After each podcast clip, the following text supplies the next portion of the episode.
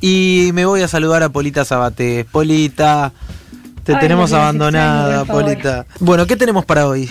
Bueno, les contaba esta semana brevemente que hace varios días que en Santa Fe, sobre todo en Rosario, no se ve, no solo se ve una bajante histórica del río Paraná, sino que también hay por toda la ciudad un humo muy denso con cenizas que son producto de una intensa quema de pastizales en las islas entrerrianas, el río Paraná, bueno, que divide justamente esas dos provincias. Eh, me puse a leer un poco, la verdad que es muy preocupante la situación en lo que va del año y pese a la cuarentena que ya va más de 90 días, se registraron más de 3.000 focos de incendio que cubrieron unos 250 kilómetros cuadrados, que es para que tengamos una idea un poco más de la superficie de la ciudad de Buenos Aires. Todo eso se estuvo quemando eh, durante este año ahí en esa zona. Estas eh, cifras hicieron, lo contábamos creo que el martes, que esta semana el Ministerio de Ambiente de la Nación declarara la emergencia ambiental en la zona y eh, de, acuerdo a eso, digamos, según esa resolución oficial, va a estar prohibida toda la quema en la zona durante los próximos 180 días.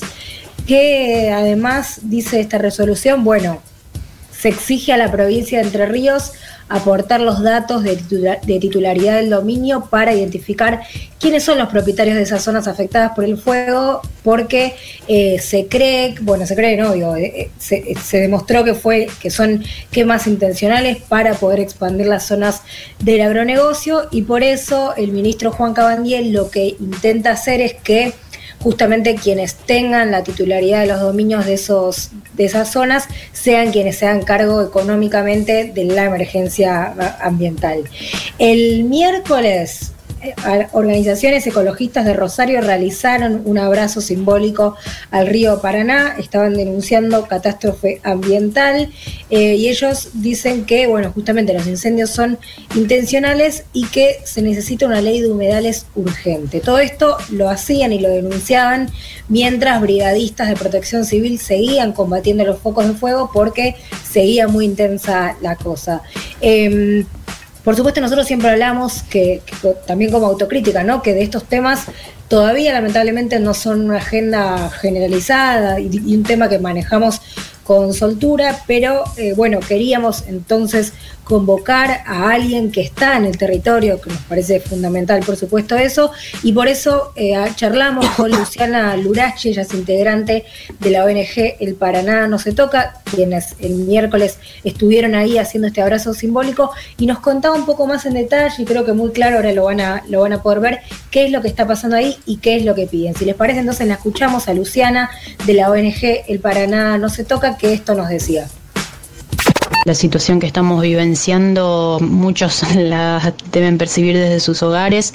Eh, eso es una parte, digamos, el humo que llega hasta nuestras casas. El correlato de lo que sucede en las islas es una gran masacre de biodiversidad. Se calculan que ya alrededor de 25.000 hectáreas quedaron diezmadas por el fuego de febrero esta parte. El, trasfondo de esta situación está vinculado con el modelo agroindustrial de producción de alimentos. En realidad es su, su causa profunda tiene que ver con el desplazamiento del ganado a las islas para el avance de la frontera sojera. Y bueno, la verdad es que estamos muy preocupados y preocupadas. Eh, hoy hemos realizado una acción autogestiva. Eh, claramente es un momento coyuntural donde tenemos que entender que la naturaleza, lejos de ser una amenaza, es eh, algo que nos sostiene. Así que bueno, esperamos que mm, estos lamentables hechos que hoy nos movilizan no sean solo una, una puesta de día en agenda mediática, sino que se instalen verdaderamente, eh, sobre todo en las agendas políticas y en la conciencia de las comunidades. Bueno, ahí estaba Luciana Lurachi, ella es integrante de la ONG El Paraná No Se Toca, me parece que decía algo clave, ella primero lo explicaba muy claramente, digo, para quienes no estamos en tema, eh, y ella decía, tiene que ser parte de una de la agenda política, digo, como, como otras reivindicaciones eh, que tenemos y que militamos, eh, hay que eh, contemplar a la, a la, cuestión socioambiental como prioritaria porque está afectando muy fuertemente a los territorios y en este caso, bueno, se, se, ve muy claro. Me contaba Luciana que en 2008, que fue el antecedente anterior de una catástrofe de incendio, hubo una intención eh, del entonces gobierno de una articulación interprovincial mediante un plan que se llamó el PIECAS, Plan Integral Estratégico para la Conservación y Aprovechamiento Sostenible del Delta del Paraná.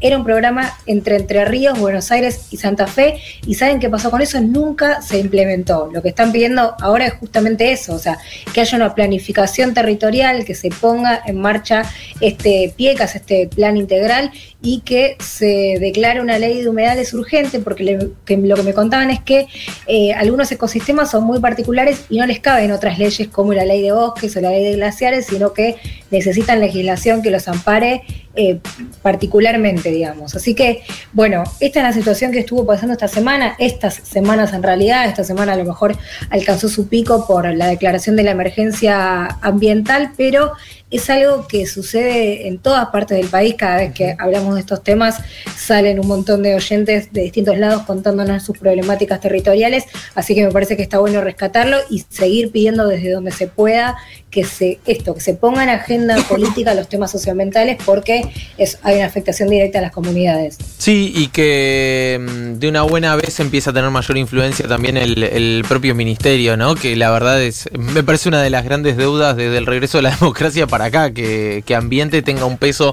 específico importante y que no quede todo en, en, opiniones, porque creo que hay muy buenas intenciones que después cuesta mucho llevarlas adelante en la práctica y quedan en eso, en buenas ideas que, que no se concretan o que por lo menos no gravitan lo suficiente en la agenda diaria. Excelente como siempre, Poli Sabatés en Crónica Anunciada calle, corriendo al bondi o durmiendo en el trabajo. Crónica Anunciada, una banda hermosa que te acompaña a todos lados. Hasta las 12 por FO